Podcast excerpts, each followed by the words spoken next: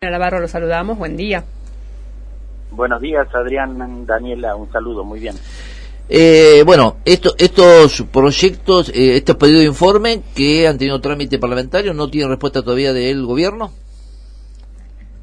No, lamentablemente no tienen respuesta, está claramente incumpliendo deberes de funcionario público, están incumpliendo con nuestra constitución, ¿no? Pero sobre todo están imposibilitando que funcione como corresponde eh, la legislatura como órgano de, control y como órgano de, representación popular de los problemas que, que tiene la sociedad y de poder tener acceso a, a esta información que debería ser pública. no A mí me parece muy bien que se inauguren lindos edificios, pero eh, creo que la legislatura no debe pasar a ser una, un una nueva cáscara vacía, ¿no? Sino que tiene que ser un lugar de resonancia de los distintos problemas que tiene eh, nuestra sociedad. Y para eso lo más elemental es que funcione, ¿no? Que esté abierta, que tenga sesiones, que tenga reuniones de comisión. ¿Reuniones de comisión tampoco está teniendo, legislador? No, en lo más mínimo. Mire, las pedí formalmente. eh, pedí, eh, vengo pidiendo con insistencia hace más de dos años, pero creo que hoy ya está más en el tapete una ley de emergencia alimentaria infantil lo más básico.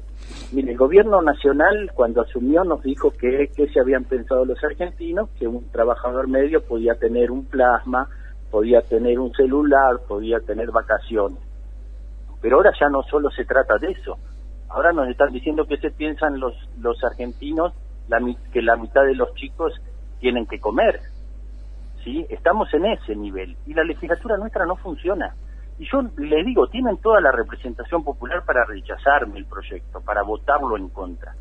Lo que no tienen derecho es a no tratarlo, a no trabajar, a que no funcione la legislatura, a que no digan, este proyecto de emergencia alimentaria infantil del legislador Mango, no lo consideramos, no hay emergencia alimentaria infantil, no corresponde, eh, no nos gusta, lo que quieran y lo rechazan y listo, pero no tienen derecho a no tratar los temas porque tenemos una representación eh, política dado por el pueblo. Y lo más elemental que tiene que hacer el Ejecutivo en relación a la legislatura es eh, responder los pedidos de informe. Mire, los temas, eh, usted los decía, son claves, tiene que ver con el funcionamiento de la obra social, que hay muchas demandas en ese sentido, tiene que ver con el tema del petróleo, tampoco están respondidas, tiene que ver con las pautas publicitarias y el manejo de los medios de, de comunicación, no responden los pedidos eh, de informe. Y uno no, quiere terminar judicializando la política, mm. porque hay delito en eso. Ese incumplimiento de deberes de funcionario público es no, pero sobre todo es no gobernar con transparencia, comunicándole a la legislatura y a los representantes del pueblo para que el pueblo pueda tener información y acceso directo a lo que dice el artículo 4 de la Constitución. Todos los actos de gobierno son públicos y es obligación del Ejecutivo y de los funcionarios eh, informarlo. Eh, Mango, usted estuvo en, eh, bueno, fue ministro, estuvo en la, función pública de Río Negro. Eh, uno de los argumentos que expone el gobierno, escribe el gobierno en algunas áreas, no sé si en todas, es lo engorroso y el tiempo que se pierde, dicen ellos, o que genera responder un pedido de informes. ¿Es tan complejo? No, es lo más mínimo. Mi uno está para eso. En la función pública uno está para dar cuenta de sus actos. Uno está para fundamentarlos uno está para además comunicarle a la sociedad porque si está convencido de la gestión que está llevando adelante, además tiene ganas de comunicarle y de dar cuenta de cada una de las cosas que hizo. Yo respondí y respondía inmediatamente todos los informes, pero le digo más, cuando algún legislador me mandaba un pedido de informe, yo lo primero que buscaba era dialogar con ese legislador. Lo convocaba yo, además de responderle al pedido de informe, porque me interesaba dar cuenta me interesaba que entienda y que si hay algo que yo en la gestión tengo algún error, tengo alguna dificultad y el legislador como representante del pueblo que está recibiendo los reclamos lo percibe y mi gestión ministerial no lo percibe, bueno el diálogo, yo le pedí audiencia a la ministra, ni siquiera me contestó. ¿Hay algún área en particular? Yo pedí a, las presidentas de las comisiones de Educación y a la presidenta de la Comisión de Asuntos Sociales que me tratara este eh, proyecto de emergencia alimentaria infantil. Nuestra infancia tiene hambre y se va a grabar en los meses de septiembre y octubre y de noviembre.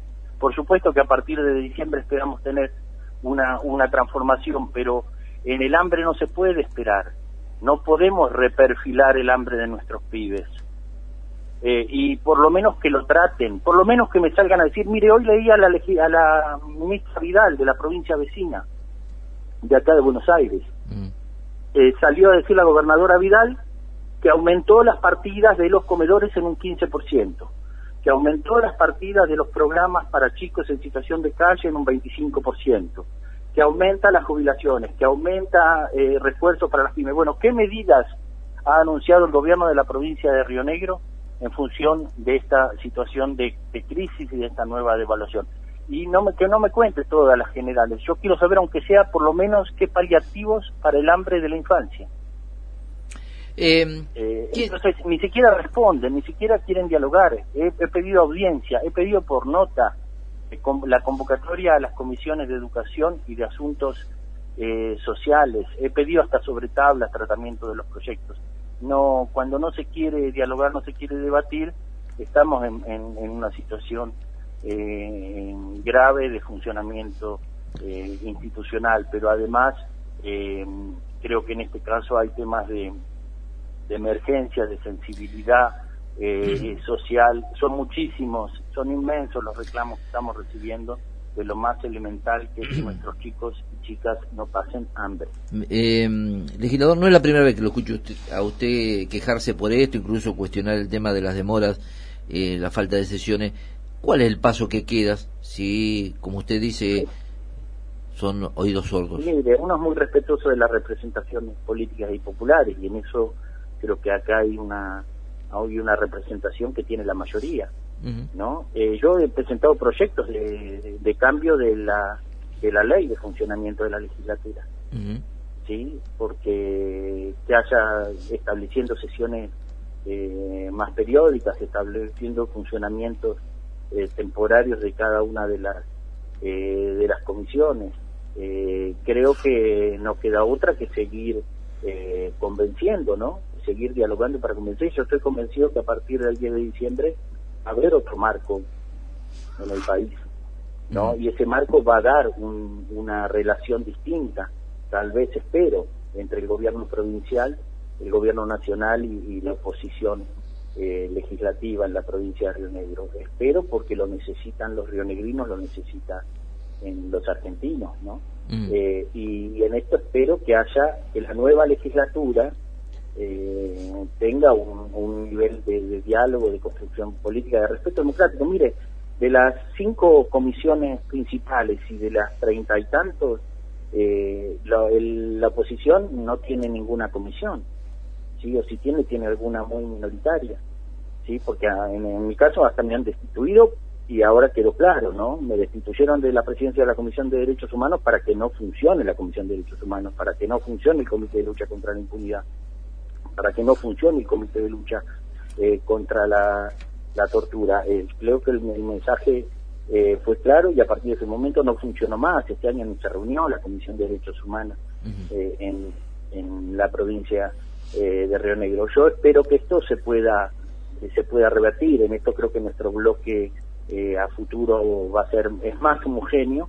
es más homogéneo en postura política, es más joven también el otro día miraba que voy a ser uno de los de los mayores eh, pero me parece que también el, panorama eh, nacional creo que nos va a poner por suerte no en una perspectiva eh, distinta de mire lo que el gobernador dijo hace cinco años que él quería un cambio de ciclo.